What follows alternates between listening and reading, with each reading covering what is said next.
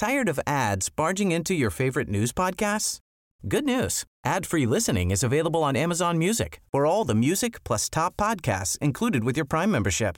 Stay up to date on everything newsworthy by downloading the Amazon Music app for free or go to amazon.com slash news ad free. That's amazon.com slash news ad free to catch up on the latest episodes without the ads. Heraldo Radio. El Heraldo Radio presenta Cámara de Origen, un nuevo espacio para enterarnos del trabajo de las legisladoras y legisladores en los Congresos de México. En Cámara de Origen tiene la palabra Carlos Zúñiga Pérez.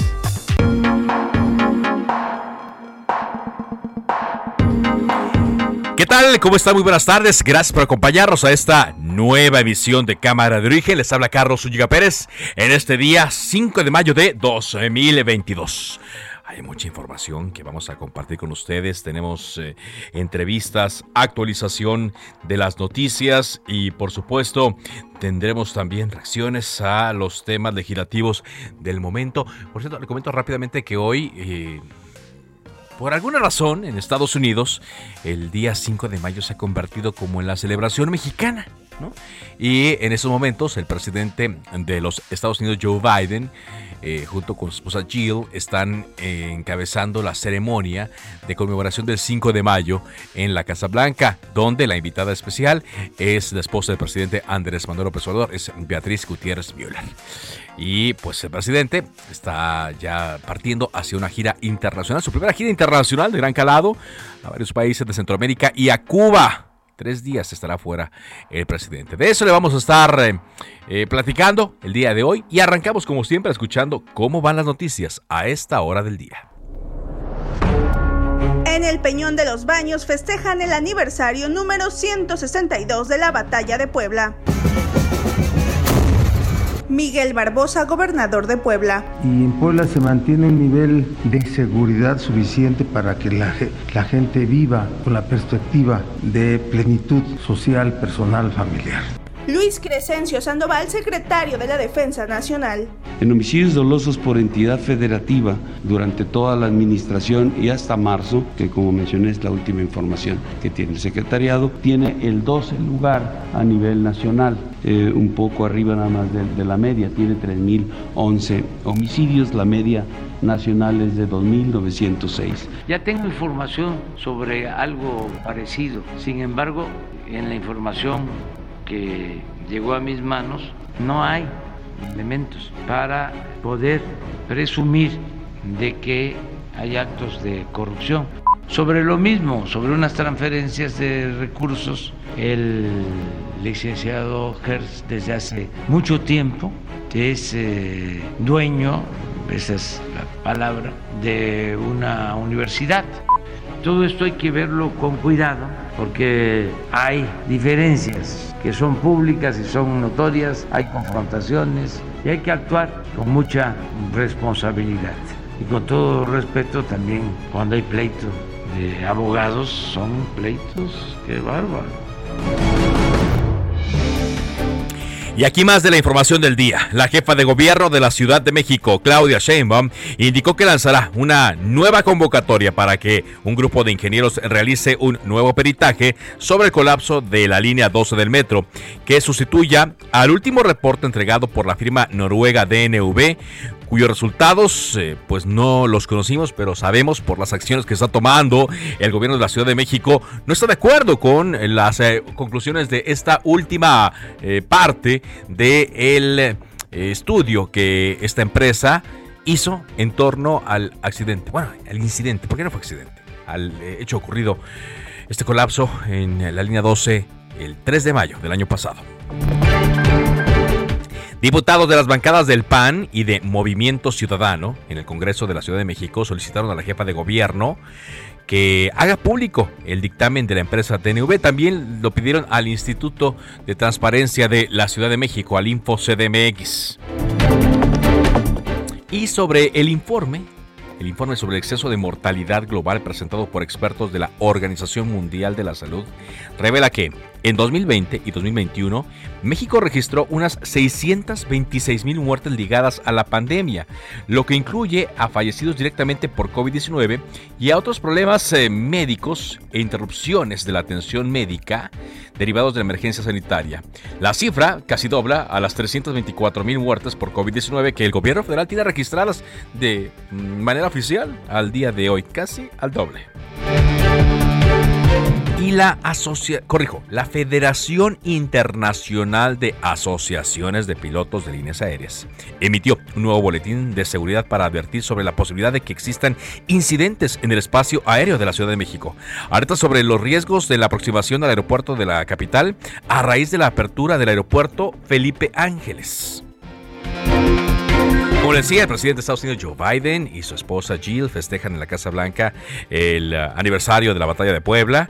Como invitada especial acude la esposa del presidente de México, Beatriz Gutiérrez Miller. Ya terminó la ceremonia oficial, eh, ya hubo los discursos y ahora pues habrá ahí eh, pues eh, la toma de un refrigerio, quizá, bebidas, no sé si haya agua de Jamaica, pero bueno, van a convivir un rato los invitados especiales a la Casa Blanca por el 5 de mayo.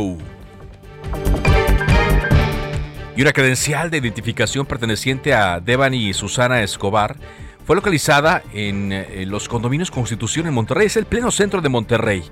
Esta localización ocurrió durante la mañana de hoy jueves.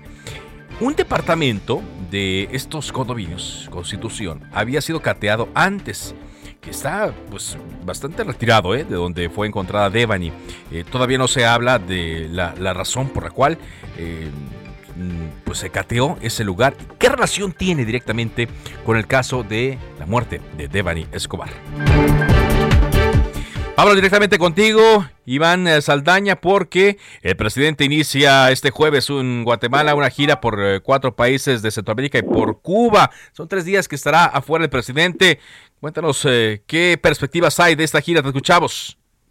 ¿Cómo estás, Carlos? Amigos del auditorio, buenas tardes. Efectivamente, ya comenzó esta gira. Nosotros nos encontramos en Ciudad de Guatemala, justamente aquí en la capital de este país, a la espera al arribo del presidente Andrés Manuel López Obrador, que, bueno, se espera que eh, llegue a las eh, 15, 20 horas, hora local, eh, Carlos, 4.20 hora de la Ciudad de México al Aeropuerto Internacional La Aurora, precisamente para tocar diversos temas con el presidente eh, aquí en Guatemala, igual como lo va a hacer, va a tener encuentros con todos los demás mandatarios en los cinco países que va a visitar durante estos próximos tres días, eh, entre ellos sobre todo el tema de migración, también va a abordar pues los avances del desarrollo de los programas como Sembrando Vida y Jóvenes Construyendo eh, el Futuro. De hecho, la presidencia de la República destacó en un comunicado que pues el, el, presidente López Obrador pues se va a reunir con su eh, eh, homólogo de Guatemala, Alejandro Yamatei, con quien pues sostendrá un encuentro privado, van a tener una reunión acompañada con sus comitivas, también una reunión ampliada, así se le llama, pues a fin de abordar diversos temas de interés común como el desarrollo fronterizo, asuntos aduaneros, de infraestructura aérea y ferroviaria y proyectos de cooperación y asuntos migratorios en el marco del Plan del Desarrollo Integral como el programa Sembrando Vida y pues otros asuntos multilaterales.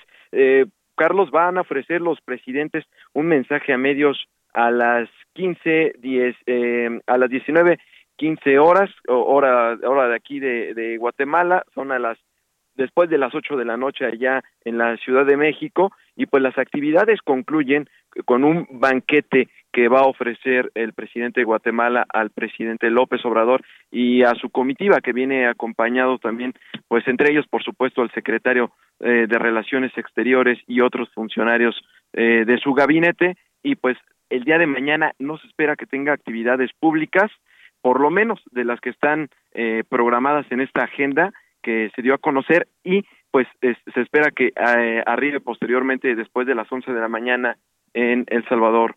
Eh, Carlos, amigos del auditorio. Bueno, pues sí, será una gira intensa por los países que abarca, por las distancias y el presidente regresa el domingo, ¿verdad? Aquí a la Ciudad de México. Sí, efectivamente, va a visitar también Honduras, eh, Belice y pues por supuesto Cuba, que es en donde va a hacer el cierre y regresaría el domingo. Estaba previsto desde un inicio que regresara el día lunes, pero tú recordarás en una conferencia en esta semana, pues él preguntó si regresaba eh, a que el próximo lunes eh, dijo que no, que tiene que ofrecer su conferencia mañanera eh, justamente el día lunes, donde seguramente pues va a dar un pormenor de todos los de todo lo que abordaron y que no se dé por lo menos a conocer en estos próximos días. Seguramente el presidente lo va a revelar en su conferencia mañanera del próximo lunes, pero mientras tanto nosotros estamos muy al tanto ya a unos minutos de que arribe al aeropuerto de aquí de Guatemala. Muy bien, cualquier novedad, estamos al aire hasta las 5 y regresamos contigo. Muchas gracias, Iván.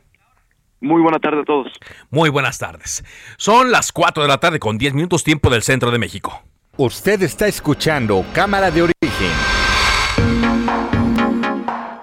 Saludamos al diputado del Partido Revolucionario Institucional, ex secretario de Economía, el Defonso Guajardo. ¿Cómo está, diputado? Muy buenas tardes. Hola, buenas tardes, Carlos. Qué gusto saludarte. ¿Cuál es su primera opinión de este plan que se anunció el día de ayer para intentar contener la inflación, Ildefonso? Mira, te diría que en primer lugar eh, felicito a los empresarios que eh, han sido congruentes permanentemente con estar en la mejor disposición de, ayudar a, nuestro país.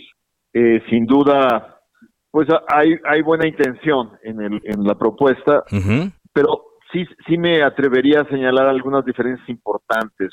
el presidente ha evitado llamarle a esto un pacto, por alguna razón, eh, en, los 80s, 90 se llamaban pactos de solidaridad. Recuerda, sí, exactamente. Eh, y ahora este, estamos hablando de un acuerdo pero la diferencia es que aquellos pactos eh, eh, estaban combatiendo un fenómeno inflacionario generado por desajustes internos. Hoy hay algunos desajustes internos, sobre todo en los incentivos a la producción y a la inversión y en los altos costos de los temas de seguridad, pero también hay factores externos. Y en ese sentido, eh, esos factores externos, pues es parte de los compromisos que el gobierno está haciendo. Acuérdate que en este tipo de arreglos o acuerdos, pues cada quien tiene que poner algo, ¿no? Y en este caso, los empresarios se comprometen a mantener el precio de una lista de, no recuerdo si son 24 o 26 productos básicos, y el gobierno se compromete a, muchas cosas, eh, se compromete a garantizar la seguridad de las carreteras, que ya ves que los robos a camiones de carga de mercancías están en, en las nubes, se compromete a mejorar la seguridad en zonas de producción, donde sabemos que el precio del limón y el aguacate se han crecido también por temas de violencia en las zonas. Eh, y se comprometen también a, un tema de liberalización. Ahí habría que analizarlo cuando, cuando se eliminan aranceles. Pues sabemos que con Estados Unidos pues, los aranceles son cero y es la mayor parte de nuestro comercio. Sin embargo, puede, puede ayudar porque de Brasil hay capacidad de exportar pollo, de Vietnam exportar arroz, pero también hay que estar conscientes que, que pues tiene que intervenir el gobierno para garantizarle un ingreso mínimo a los agricultores en, esos términos de apertura. Y ahí también va a haber efectos fiscales. O sea, el gobierno se compromete a mantener el precio de los combustibles, de la energía. Eh, y yo le agregaría a este paquete, lamentablemente no lo veo, también una mora regulatoria, porque por todos lados están afectando a la industria alimenticia y de bebidas. Este, hay iniciativas de ley, inclusive en el Congreso, que, que tienen algunos temas bastante draconianos. Entonces yo creo que una moratoria también ayudaría que en seis meses no estemos este, distrayendo el esfuerzo del sector productivo industrial eh, cuando le estamos poniendo regulaciones excesivas. pero el hecho de que lo que mucha gente se pregunta es, sí, sí hay con, todas esas características que menciona, que son de, distintas a lo que ocurría hace 20, 30 años, con lo que ocurre a nivel internacional, la cuestión comercial, ¿sí va a funcionar este programa? Eh, mira, se están dando un periodo de seis meses. y, y lo que a mí me preocupa es que poner orden en el, en el robo de tractocamiones en carreteras, pues si no tenías ya el plan armado con anticipación, pues da resultados en seis meses, pues ojalá y los den. El problema es que en estos compromisos que establece el gobierno, por ejemplo, le están, le están ah, dando la responsabilidad a Segalmex de la intervención de precios de garantía y de la distribución y almacenamiento de granos básicos. Sí. pues nada más hay que ver el último reporte de la Auditoría Superior de la Federación para ver lo mal que está Sagelmex. Este, el problema que se detectó de un desvío de casi mil millones eh, de pesos en sus cuentas. Entonces, sí es muy importante pues que, tengan la capacidad de cumplir con lo que prometieron, porque si, si solo va a cumplir el sector privado, pues entonces no vamos a tener resultados. Lo único que sí reconozco es el énfasis del secretario de Hacienda de admitir que esto no es un control de precios y espero que no se les ocurra porque el control de precios tiene efectos totalmente contrarios a los que se desean. Eh, evidentemente, ¿no? Ah, eh, ahora, eh, pues mucha gente también tiene, mm, por lo que hemos leído, las dudas respecto a esto, porque señalan que no todos estuvieron presentes. Me llamó la atención a mí, por ejemplo, que no hubiera mm, ahí alguien como antaño de, de la parte obrera, ¿no? Tampoco hubo alguien de los bancos. ¿Hacen falta estos sectores también? Mira, en el modelo original de estos acuerdos sí estaban todos los sectores. Yo aquí entendería eh, que el sector laboral no está porque efectivamente el gobierno no no, eh, no está comprometiendo eh, a una regulación de expectativas inflacionarias basadas en el salario. Y eso pues, lo podríamos entender, ¿no? Porque, porque están buscando la recuperación de salarios reales. Espero que, no haya comportamientos excesivos por parte de, algunos sindicatos. En general, este, entender por qué la ausencia de los sindicatos. Ahora, los bancos, pues, obviamente, pues, eh, también se involucraban antes en este tema porque una buena parte importante es financiamiento del sector empresarial. Si vamos a ayudar al sector empresarial, pues el gobierno debería mejorar los créditos a las pequeñas y medianas empresas, de tal manera que ayuden por la parte de la oferta a seguir ayudando la economía, ¿no? Ahora también, diputado, lo que muchos eh, están señalando también es que pues es fundamental que se cumpla la ley y que se dé certeza también, que haya una reciprocidad para los empresarios de que el Estado de Derecho se va a, cuidar. Mira, yo te sería muy franco. Eh, lamentablemente, lo que yo he observado es que la administración actual, el eh, Morena en el gobierno, busca a los empresarios cuando les conviene yo no tendría, no sería tan optimista que esto les dé eh, una capacidad para negociar temas que son importantísimos para el futuro del país, como el que tú estás mencionando. O sea, para que todos colaboremos es necesario que todos pongamos de nuestro lado. Y lo, lo que tú mencionas es la prevalecencia del Estado de Derecho es fundamental. Pero sin embargo, mi optimismo no llega tanto para creer que por esta colaboración eh, de los empresarios ellos pudieran subir a la canasta de negociación otros temas, tan sencillo como el que te, marqué, que es muy obvio. Debieron de haber puesto en esta canasta de compromisos una mora regulatoria, una mora regulatoria que les ayude a los empresarios a preocuparse por, por sus estrategias de oferta y estabilidad de precios, en lugar de estar batallando con intenciones de sobreregular algunas industrias básicas. Claro. Pues diputado, vamos a estar entonces en comunicación en las siguientes semanas para ver qué tal em, están los efectos de este programa y sería muy bueno tener su comentario al respecto. Muchas gracias por esa entrevista. Encantado, Carlos. Un abrazo. Buenas tardes. Hasta luego.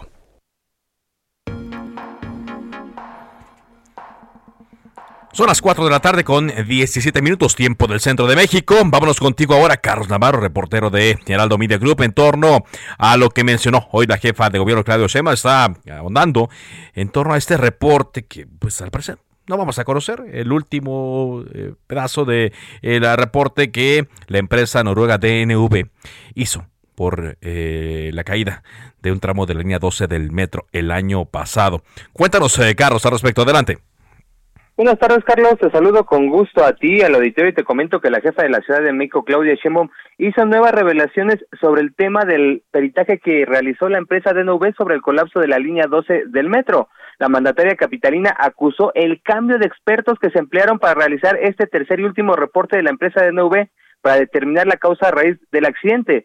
Señaló que no se utilizaron los mismos técnicos que se habían utilizado en los dos peritajes previos. La mandataria capitalina acusó que eh, principalmente DNV México y sus ingenieros son los que están haciendo este reporte que no está sustentado, no tiene eh, sustento técnico e incluso señaló que simplemente son párrafos y no están basados en temas científicos y técnicos. La mandataria capitalina, ante el rechazo por parte del gobierno de la Ciudad de México, dijo que van a hacer eh, buscar un tercero especialistas en la materia para que se haga la revisión de este peritaje que entregó DNV el pasado mes de febrero a la Secretaría de Gestión Integral de Riesgos y Protección Civil. Así es que además del eh, peritaje que está haciendo la Fiscalía y que ya dio unos adelantos, el peritaje de DNV van a buscar un tercero para que analice los resultados que presentó DNV y que no complacieron a las autoridades capitalinas. También te comento, Carlos, que diputados locales de la Ciudad de México, quienes pertenecen a las bancadas del PAN y Movimiento Ciudadano,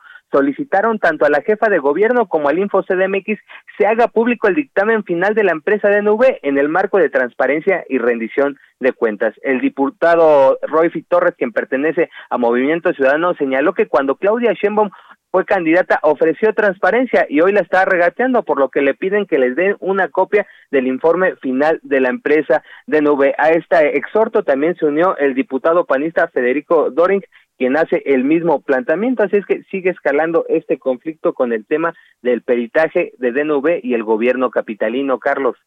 Bueno, pues eh, así va a seguir, ¿eh? va a seguir porque pues se abre un nuevo frente y está muy muy apetitoso para que los políticos en este encono eterno que parecen tener tengan parque para estarse eh, pues atacando. Aquí sí lo relevante será lo relevante será pues eh, que conozcamos algo. ¿Por qué? ¿Por qué decidieron demandar? ¿Por qué cuando hablaban del prestigio de esta empresa? ¿Por qué cuando se habló de que mm, era una de las más serias a nivel mundial? Eh, ¿Por qué? De repente se cambia de idea y ahora hasta la demandan penalmente. Y lo interesante será que la ciudadanía pues conozca, ¿no? Y que eh, sepa por qué esta idea del gobierno de la Ciudad de México este comportamiento, esta decisión, esta reacción. Muchas gracias, Carlos. Hasta luego, buenas tardes. Muy buenas tardes. Vámonos ahora contigo, eh, Misael Zavala, con información de eh, lo que está ocurriendo en el Senado de la República. Antes le comento que estamos eh, recabando información en torno a que un cuerpo fue encontrado esta mañana en el municipio de Culiacán estaba envuelto en plástico y cinta, y de acuerdo a reportes que se están dando, correspondía a un periodista, al periodista Luis Enrique Ramírez. La mañana de este jueves fue encontrado este cuerpo en las inmediaciones de la carretera internacional México 15 al sur del municipio de Culiacán. Fue a las 10 de la mañana de hoy, tiempo de Culiacán. El hallazgo ocurrió frente a un negocio de compra y venta de fierro. Y hasta esta tarde, familiares de eh, este mm, eh, periodista que trabaja para un medio eh, que se llama Fuentes Fidedignas, acudieron al servicio médico forense a identificar el cadáver. No, no tenemos noticias de cuándo había sido desaparecido, pero ya estoy aquí tomando nota del periódico Noroeste, donde señala prácticamente la misma información. Luis Enrique Trabajó en diferentes medios de comunicación de Sinaloa como El Noroeste justamente y El Debate y fundó el portal de noticias Fuentes Fidedignas, además de ser columnista y analista político. Más adelante le vamos a dar eh, más información sobre este, sobre este tema. Jorge Almaquio, adelante con tu reporte, Jorge. Gracias, Carlos. Amigos, así es. El dirigente nacional del Partido de la Revolución Democrática, Jesús Zambrano, aseguró que a 33 años de su fundación, el Sol Azteca está más vivo y fuerte que nunca. Al celebrarse este 5 de mayo, un aniversario más de la creación del PRD, Zambrano Grijalva resaltó que este instituto político ha sido factor de cambio en nuestro país. Sin el PRD no se podría entender el México de la transición democrática y de los derechos para la gente. Hemos sorteado muchas dificultades que al final nos han hecho más fuertes, más unidos a nuestra militancia y a la sociedad y más claros de nuestras responsabilidades con México. En sus redes sociales, Zambrano aseguró que a los 33 años del aniversario del PRD iniciaron un conjunto de actividades en todo el país para decirle a la gente que están presentes y más unidos queriendo salir adelante. Por lo pronto, el dirigente nacional expuso que se encuentran en Ciudad Victoria, Tamaulipas, con la dirigencia estatal y representantes de la coalición Va por México, con el candidato a la gobernatura del estado para subrayar su compromiso con César Verástegui, con quien aseguró vencerán como en la mayoría de los estados en donde habrá elecciones el próximo 5 de junio. El festejo de los 33 años del Partido de la Revolución Democrática se realizará el próximo sábado por la mañana en el Monumento a la Revolución. Carlos, amigos, el reporte que les tengo. Muchas gracias, muchas gracias. Tenemos una eh, tarde muy movida de información. Eh, se está informando ahora por la eh, Comisión Ambiental de la Megalópolis que se está activando otra vez la contingencia ambiental atmosférica por concentración de ozono en el Valle de México. Por lo tanto, a menos que algo ocurra hoy en la noche, por lo tanto, eh, para mañana la novedad sería que no circularían autos con holograma de verificación 2, los vehículos de uso particular con holograma de verificación tipo 1, cuyo dígito sea 135790, y los vehículos de uso particular con holograma de verificación 0 y doble 0 engomado azul, terminación de placa 9 y 0. Así es que, pues ayer se había despejado y hoy, pues vuelve el ozono contaminar mucho a esta zona metropolitana del Valle de México. Vamos a una pausa y regresamos con más información.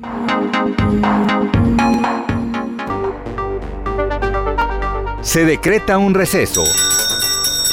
Vamos a un corte, pero volvemos a Cámara de Origen con Carlos Zúñiga Pérez. Heraldo Radio. La HCL se comparte, se ve y ahora también se escucha.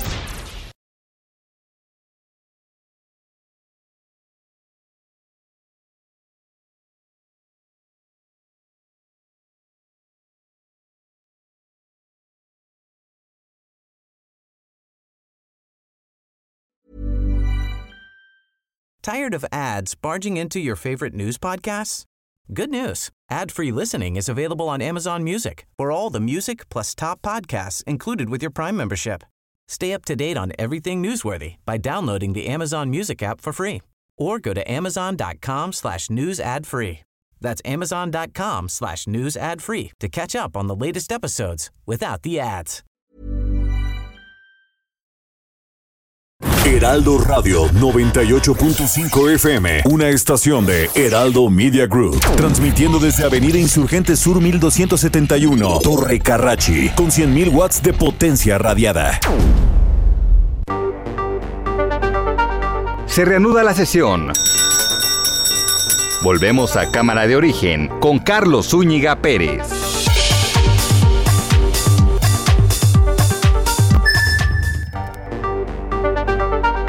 Contacte a Carlos Zúñiga Pérez en Twitter, Facebook e Instagram como arroba carloszup.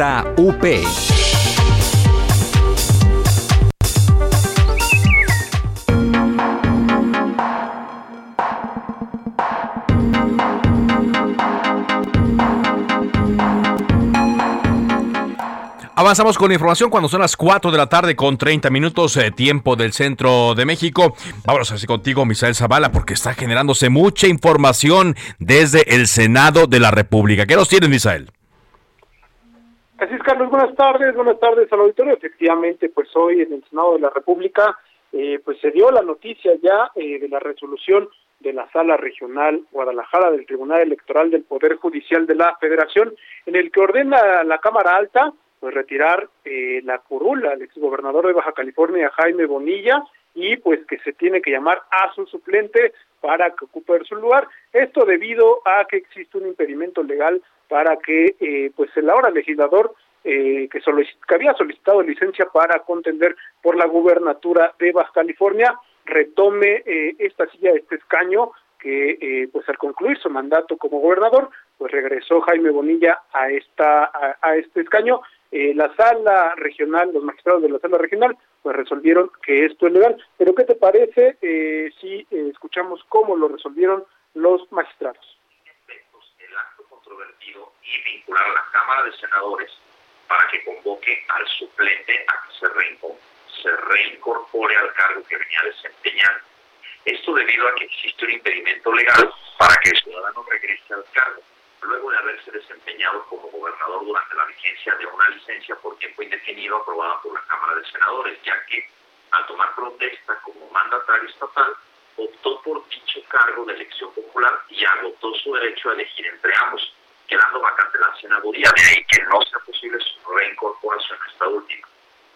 Carlos, pues los magistrados es lo que argumentan, según la Constitución, pues un eh, funcionario público no puede retornar a su encargo después de haber competido en algunas elecciones tanto federales como estatales.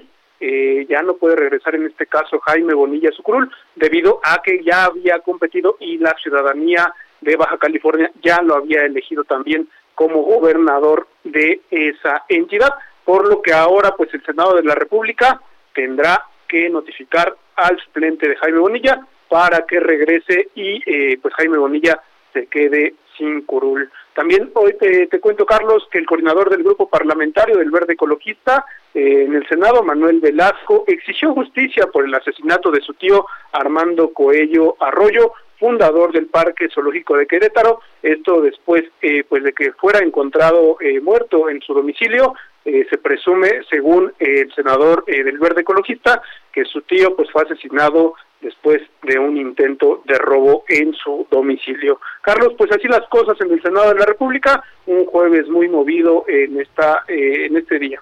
Sí, bueno, vamos a ver qué, qué es lo que ocurre con el caso de senador Bonilla, exgobernador de Baja California, porque luego también ya se había, a principios de la legislatura, el Senado se había pues metido en broncas cuando eh, Manuel Velasco pasó inmediatamente del estado de Chiapas de ser gobernador a ser senador. Entonces, un acuerdo entre integrantes de la Junta de Coordinación Política pues eh, permitió que eh, estuviera allí, aunque aquí ya es otra instancia la cual está pues dando una resolución. Veremos qué ocurre y qué es lo que se define en las siguientes eh, eh, horas. Muchas gracias. Carlos, buenas tardes. Muy buenas tardes. Bueno, vamos ahora con el tema de eh, el metro de la Ciudad de México, en particular el informe sobre la línea 12. Aquí ya le hemos estado nosotros informando sobre la determinación que tomó el em, gobierno de la Ciudad de México de pues rechazar esta última parte del informe de DNV y también pues anular el contrato, rescindir el contrato que hace un año se firmó con esta empresa de origen noruego, encargada de los estudios para determinar las causas de desplome de la línea 12, y las autoridades capitalinas iniciaron una demanda civil contra la firma y estudian si entablan una demanda penal. La jefa de gobierno informó que este peritaje fue deficiente, mal ejecutado, con problemas técnicos, tendencioso y falso. Eh, para tener una opinión de alguien que conoce de, la operación del metro, que ahora es legislador, está con nosotros eh, Jorge Gaviño, diputado del Partido de la Revolución Democrática en el Congreso de la Ciudad de México. ¿Qué tal, eh, diputado? ¿Cómo le va? Carlos, qué gusto saludarlo y también al auditorio. Muchas gracias. ¿Qué opinión le merece esta decisión que tomó el gobierno de la Ciudad de México en torno al peritaje? Bueno, pues eh, lamentablemente no lo conocemos, este, este documento. Eh, poco podemos hablar de un documento que no conocemos. Sí. Que bueno, lo que se sabe por los medios de comunicación es de que de alguna manera eh, reitera las fallas de origen, el problema de los pernos, el problema de la construcción, del diseño, pero que está metiendo un asunto que no se había contemplado en los otros dictámenes, que era el mantenimiento. Pero bueno, eh, yo en ese sentido quiero explicarte, Carlos, que hay diferentes tipos de mantenimiento. Hay un mantenimiento correctivo, un, eh, un mantenimiento predictivo, eh, y estos, estos tipos de mantenimientos se dan con diferente óptica, pero bueno, finalmente, después de haber revisado, por ejemplo, el dictamen de la Procuraduría, yo lo he tenido ah, este, en mis manos, lo he visto, y, y, ahí hay una situación que es contundente. Eh, señala que solamente el 5% de las construcciones en el mundo se han derrumbado por falta de mantenimiento. El 95% de, de construcciones se derrumban por falta, por, por mal diseño, por eh, mala construcción, por mala supervisión, por materiales, etcétera. Bueno, entonces partiendo de esa, de esa lógica, de esa hipótesis, además de ese dictamen de la Procuraduría, pues es, eh, ciertamente complicado y difícil eh, argumentar que, que, una obra de ese tamaño este, esté derrumbándose por, por mantenimiento, porque además no sabemos a qué se refiere el dictamen, tendríamos que verlo, tendríamos que analizarlo para determinar si efectivamente están falseando o eh, pues es entendible y además razonable lo que se plasma en ese documento. Entonces, yo eh, lo que lo que diría en ese sentido es de que bueno, pues eh, se entiende que el gobierno de la ciudad no estuvo no, no, concuerda, no, no concuerda con ese tema, pero eh, al no conocerlo nosotros es muy difícil pronunciarnos sobre ese documento que no conocemos. Pero sobre eh, estos calificativos que han hecho respecto al trabajo y también el cambio que hay en eh, la idea de esta empresa, ¿no? Es, que se hablaba, era muy prestigiada a nivel internacional y que tenía todos los elementos y ahora escuchamos unos calificativos pues muy distintos a los que en un principio oímos de las propias autoridades. Em, es, es, muy es factible que al entregarse un último reporte se descalifique eh, por completo el trabajo de una empresa como esta, DNV. Bueno, habría que conocer el documento, porque bueno, este, si no, lo conocemos. No lo vamos a conocer, eh, porque ya dijeron que lo van a judicializar. Pero, pero yo creo que sí se va a conocer, este Carlos. O sea, finalmente, sí, bueno, porque mira, si, si, si van a juzgados, pues evidentemente la prueba contundente de, de, de, la demanda, pues el, este, la, la, acción, la prueba fundamental va a ser el propio dictamen. Entonces, pues va a llegar a los juzgados y ya en los juzgados, pues entonces conoceremos los, los elementos. Ahora bien, finalmente yo creo que, que, que se tiene que ver el documento para, para determinar los técnicos que determinen si efectivamente pues eh, fue más allá la empresa de lo que les habían preguntado y de, lo, y de los alcances, o este, efectivamente pues tienen razón, pero eso finalmente no lo podemos ni siquiera pues pronunciarnos en eso. Usted dice que sí se va a conocer, pero eh, ¿cómo sería? ¿O desde el Congreso se exhortaría a que se conozca este eh, reporte final? Bueno, nosotros ya lo hemos hecho, hemos estado insistiendo en que se, que todos los documentos, no solamente este, sino todos los documentos afectos al, al tema del, de, la tragedia y de, y de, este, eh, pues que perdieron vida eh, diferentes personas, nosotros eh, pensamos que se debe de conocer todos los documentos afectos a este sentido. Entonces, sí, yo diría que se dieran a conocer todos los elementos y también el dictamen para podernos pronunciar, porque finalmente, este, digo, si tiene razón la jefa de gobierno en el sentido y los servidores públicos que se han pronunciado en ese sentido, pues este, nosotros podríamos eh, decir eh, nuestra opinión, pero si no lo conocemos, pues este es muy difícil. Es, muy difícil. Bueno, pues, eh, y, respecto a todo lo que conlleva este hecho en la línea 12, ¿el Congreso de la Ciudad de México tiene la información suficiente o también le faltaría al Congreso conocer más? El gran ausente de esta tragedia ha sido el Congreso, lamentablemente.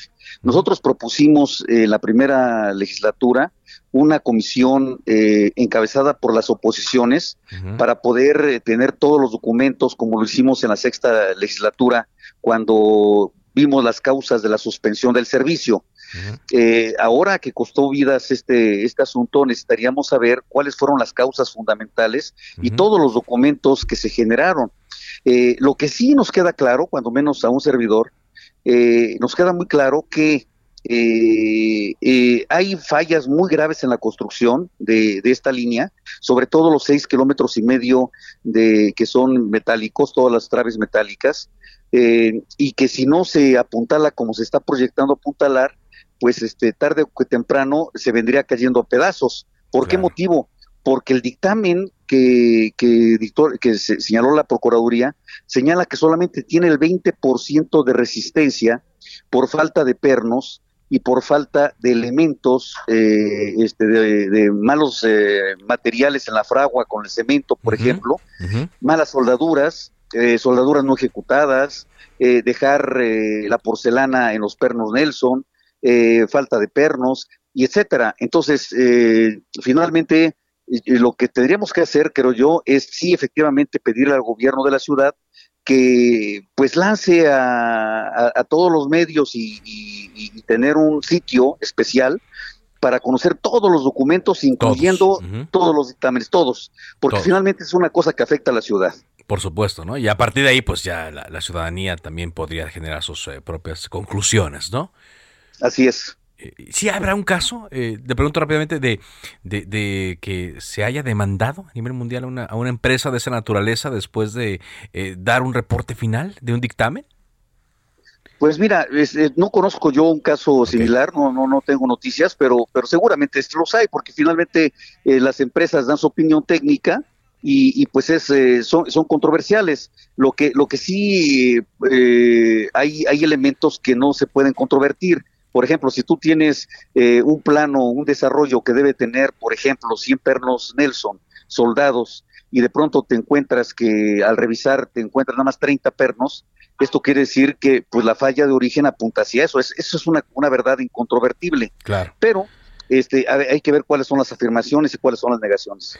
Bueno, pues estaremos estaremos siguiendo nosotros también con mucho interés lo que pueda hacerse desde el Congreso de la Ciudad de México en torno a este caso. Muchas gracias. Estoy al orden, Carlos. Un abrazo. Muy amable. Es el diputado Jorge Gaviño del Partido de la Revolución Democrática.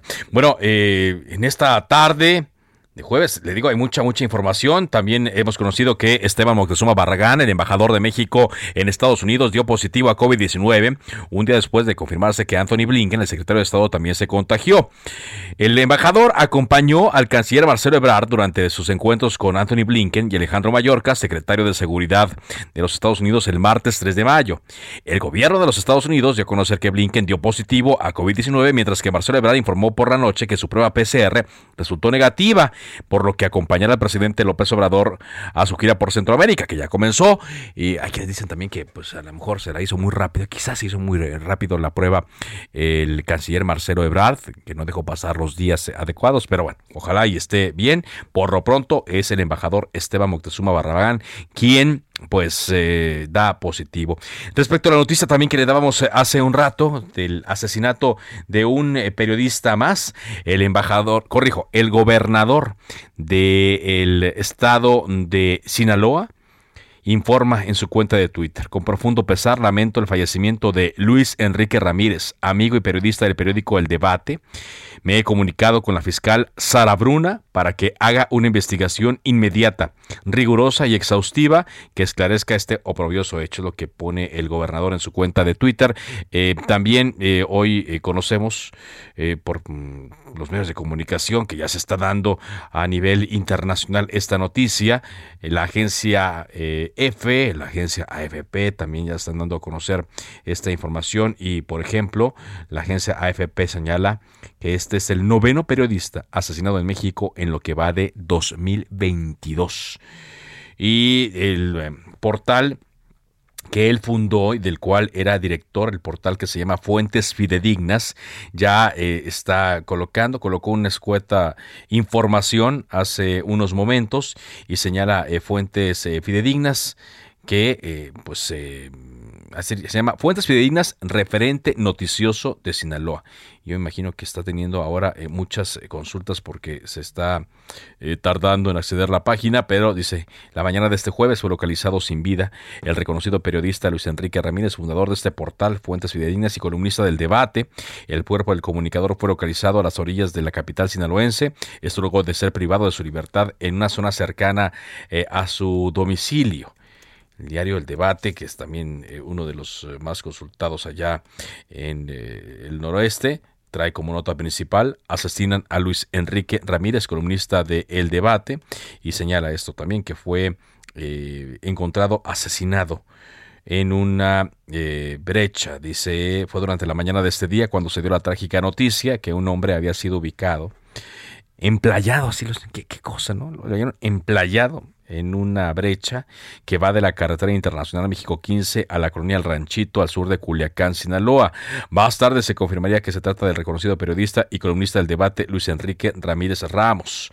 Fue entonces que se generó una movilización de cuerpos de seguridad, quienes al acudir al lugar observaron el cuerpo del hombre con doble envoltura, con bolsa negra de pies a cabeza, plástico transparente cubriendo todo el cuerpo. Eso también es un mensaje, ¿no? Y eso es lo malo también, o sea, que lo hayan entregado, que lo hayan dejado, bueno, obviamente que lo hayan matado, pero que lo hayan dejado así también. El eh, proceso pericial transcurrió con, con hermetismo. Incluso otra persona se acercó pensando que era un familiar. El cuerpo del columnista se encontraba entre la maleza crecida afuera de un taller. Luis Enrique elaboró para el debate y otros medios de talla nacional y agencias de noticias y como le digo, fundó fuentes fidedignas. Y eh, su trabajo periodístico se publicaba en el debate. descanse en paz, este noveno periodista asesinado en lo que va de este año 2022. Vámonos contigo, eh, Carlos Juárez, corresponsal de Heraldo Media Group en Tampico, Tamaulipas. Eh, adelante con este reporte, Carlos. Hola, ¿qué tal? Muy buenas tardes, gusto saludarte a ti a todo el auditorio. Bueno, pues efectivamente aquí en la ciudad de Tampico te comento que está la historia de una jovencita de 15 años quien a la edad de apenas 10 comenzó a sufrir abuso sexual y violaciones presuntamente provocadas por su padrastro. Fruto de estas, de estas agresiones, de sus ataques, nació un pequeñito que, bueno, le fue retirado porque solicitó el apoyo de la casa hogar debido a que ella sentía que estaba en peligro su vida luego de denunciar a su atacante. Pues resulta que el día de hoy la tía de esta joven, Fátima Fabiola, denunció ante medios de comunicación que el DIF de Tamaulipas eh, realizó un juicio express con lo que eh, dio en adopción a este pequeño a otra familia y ahora su madre, esta familia, pues no sabe eh, cuál es el paradero exacto de este niño que ahorita ya tiene tres años de edad. Anunció que, bueno, se van a interponer las denuncias correspondientes para que justamente las autoridades o quien resulte responsable responda por esta situación, lo que ellos consideran una violación a sus derechos humanos, porque, aseguran ellas, nunca firmó ningún papel ni estuvieron de acuerdo a que el menor fuera dado en adopción. Incluso asegura que jamás le fue notificar hasta hace apenas dos días que solicitaban la ayuda de la Comisión Estatal de Derechos Humanos y esta dependencia fue la que consiguió los datos del sistema de hasta el momento, la dependencia del voluntariado no ha emitido ninguna postura respecto a esta denuncia, mientras que la mujer y la adolescente esperan pronto poder volver a ver a este pequeñito que, repito, Carlos, ya tiene tres años de edad. Este es mi reporte desde Tampico. Qué cosas, ¿no? Qué cosas suceden después de, de un hecho tan traumático como, como este que nos narras. Muchas gracias, Carlos. Muy buenas tardes. Cuando son las 4 de la tarde con 49 minutos, eh, vamos contigo, Elia Castillo, con más información. Elia Castillo, reportera de El Heraldo. Adelante con ese reporte.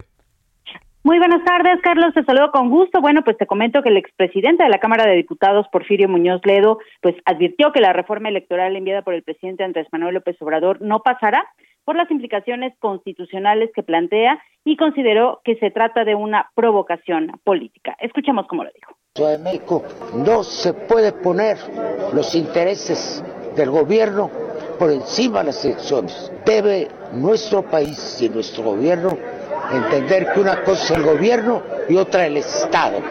El INE es una institución de Estado, no de gobierno.